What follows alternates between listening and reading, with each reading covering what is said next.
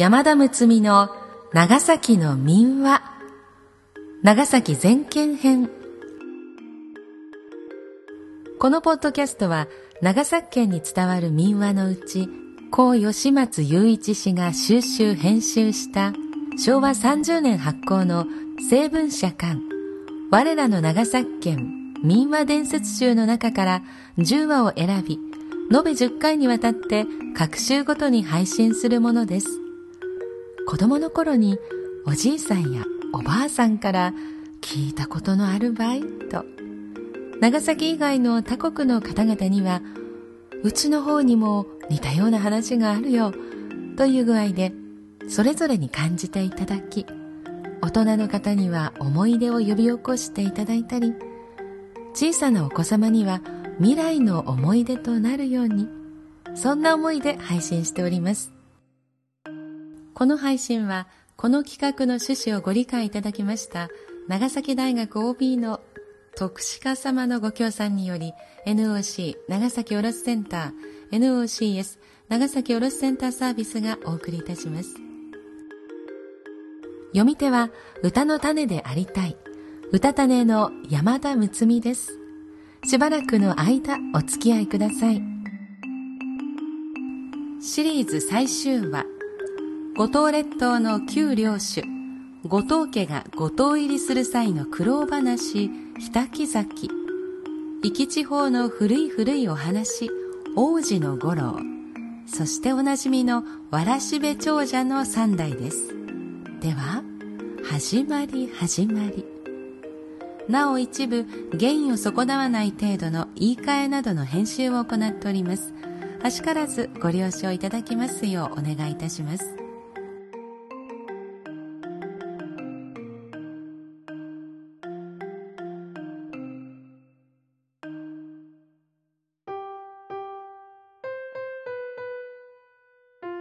日滝崎。宇久島の平村の飯良号の海岸には船隠れ日滝崎と呼ばれる入り江があります。後藤家の先祖の家守公が初めて上陸されたところであります。家守は平忠盛の次男でありました。京都で守護の下ぐらいまで進み梅の神に任ぜられていました。文治5年のことです。花のように栄えていた平家一門が長門の壇の浦の合戦に敗れ皆海に入ったりちりぢりに落ち延びたという知らせが伝わってきました。家守も今は九州に落ち延びるしかないと思って家来の藤原河内の神久道など19人を連れ泉の国まで下り船に乗り瀬戸内海を渡りました。時に文政2年も11月15日吹く秋風は冷え冷えと身に寒くありました。こうして今の関門海峡を渡り限界灘を越えて平戸にたどり着きました。この時はもう文治2年も暮れ年も明けて桜が山々につぼみを開いていました。平戸では向こうに五島という大きな島がある。島の数も多く土地も超えているからそこをお開きになった方がよかろうと進めました。そこでいよいよ五島に行こうと船に乗ったのが3月26日の夜明け方でした。望みに胸を膨らませていた人々は海上で思わぬ大嵐に遭いました。そこで今は運を天に任せて波の上を漂うていると向こうの方に美しい緑の島が見えて島影から煙が立ち上るのが見えました。みんなはそれに力を得て船をその島の入り江に乗りつけました。そこの浜には海たちが火を焚いているところでありました。一同が濡れネズミのようになって上がってくると海たちは外から船が見えないように船を岩の間に引き入れ火に当たらせたり濡れた着物を乾かせたりしました。またご飯を炊いてきて一同に進めました。久道が目ざとく家守の前に飯を山盛りに持って差し出された茶碗を見るとそれは縁が少し欠けていましたが模様は鶴の舞っている様が書かれていました。おお殿おめでとうございます。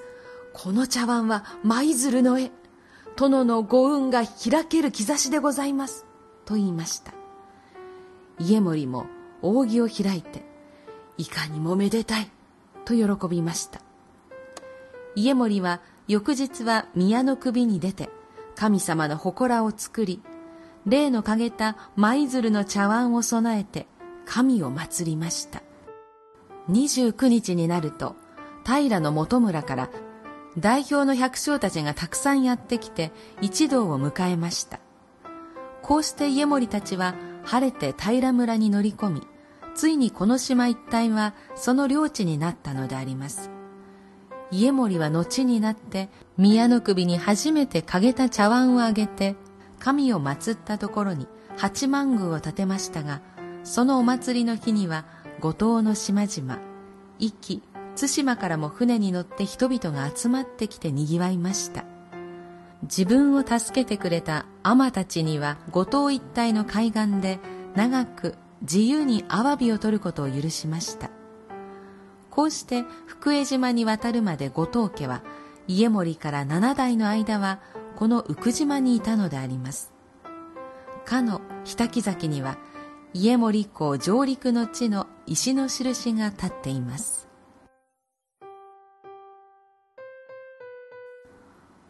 王子の五郎。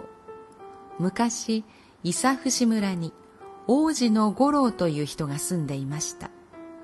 この人は聖武天皇様の第五番目の王子でした。生まれつきの勇気のある強い人でしたが天皇様のご命令で仏像を持って遠い壱岐の島に渡ってきました。そうしてこの村の立石というところに住んで島全体を治める国司という役について暮らしていました。鶏を育てるのが好きで鶏の小屋を作ってたくさん育てていました。島中の貢ぎ物も集まってくるし大層なお金持ちになりました。そこで貯めた金銀を人の知らないところに埋めておこうと思ってある時7頭の馬の背中に金銀を入れた箱を背負わせて幾野の辻まで運びました。丘の上に大きな椿の木があったのでその下に埋めて土をかぶせておきました。帰りに刀へまで来た時金銀の箱をうずめたところを知っている召使いの女が一人あったのでこれが気がかりで仕方がありません。王子はいきなりこの女を海の中に突き飛ばしてしまいました。女は恨めしそうな目つきをして朝日てる夕日輝く白椿の下と歌って波に巻き込まれてしまいました。それから例の丘の上の椿の木は朝になると葉も枝も眩しいほど銀色に輝いたそうであります。鶏の小屋の卵を蛇が現れて盗むようになってきました。そこで王子は蛇をひどい目に遭わせてやろうと思って木で作った卵を小屋の中に入れておきました。蛇は知らずにそれを飲んだのでお腹につかえてそのまま死んでしまいました。これからというもの日照りが続いたり大雨が続いたりして島中の畑の作物はすっかり取れなくなってしまいました。そこで王子は剣に蛇の巻きついた形を石に刻みつけて村の神様にあげました。これは今でも熊野神社の境内に立っていて村の人々は蛇神と呼んでいます。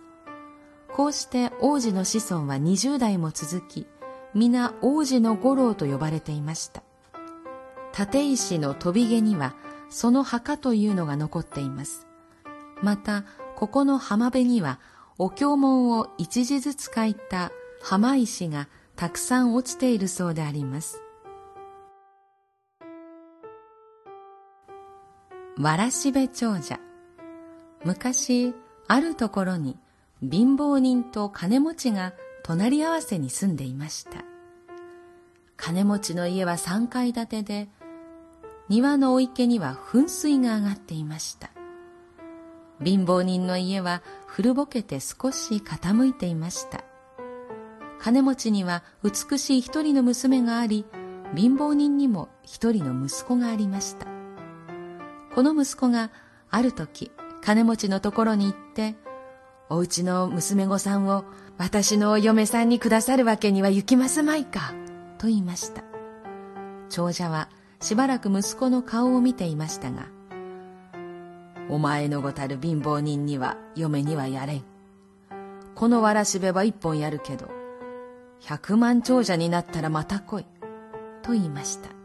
息子はその一本のわらしべを大事に持って屋敷を出ていくと、にわかに天気が荒れ出して風が吹いてきました。あるお屋敷のそばを通ると、前の畑で美しく咲き乱れたボタンの花が今にも吹きちぎれそうに揺れています。息子は畑の中に入って木片を一本立てて持っていたわらしべを結びつけ、ボタンの花に支えをしました。家の中で見ていたここの主人は出てきて、軒端の芭蕉の葉を一枚抜いてきました。息子はそれをもらって歩いていくと、町外れへ出ました。今度は大粒の雨が降り出したのです。向こうの方から味噌の入ったもろ豚を担いだおかみさんがやってきました。味噌に雨粒がかかって濡れています。そこで芭蕉の葉をその上にかぶせてやると、おかみさんは喜んで味噌を一塊くれました。それを紙に包んで懐に入れて走っていくと、やがて火がとっぷり暮れてしまいました。息子は町外れの小さな宿へ泊まることにしました。隣の部屋に一人の目の不自由なおばあさんが泊まっていましたが、おにぎりは持っていたが、おかずを持っていないのです。息子は例の味噌を懐から持ち出しておばあさんにやりました。おばあさんは、これは大きにと言いながらおむすびを少し息子に分けてやりました。そしてその味噌を一口舐めると、ありゃー、こりゃー、塩辛かと叫んで飛び上がり、その弾みに目がぱっちり開いてしまいました。おばあさんは夢のように喜んで、翌朝、息子と別れる時に一丁のカミソリをくれました。息子はそれをもらって歩き出し、次の日泊まった隣の部屋には一人の浪人武士が泊まっていました。見ると、髪や髭が伸び放題です。そこで息子はカミソリを貸してやりました。浪人武士はそれですっかり髭を剃って、よほど気持ちが良くなったと見えて、刺していた一本の脇差しをくれました。息子は翌日はその脇差しを刺して大威張りで両手を振って街を歩いていきました。すると向こうの方から殿様の行列がやってきました。仕方がないので傍らの道に座って頭を下げているとお通りがかりの殿様が籠の中からふとこの息子の指している脇差しに目を留められました。籠を止めよということになって息子はその場に召し出され、やがて、明日はお城へ登るようにということでありました。息子が翌日お城に上がってみると、殿様はたくさんのお金を出して、例の脇差しをお買い上げになりました。息子は、にわか長者になって、隣の金持ちの娘をお嫁に迎えました。とさ。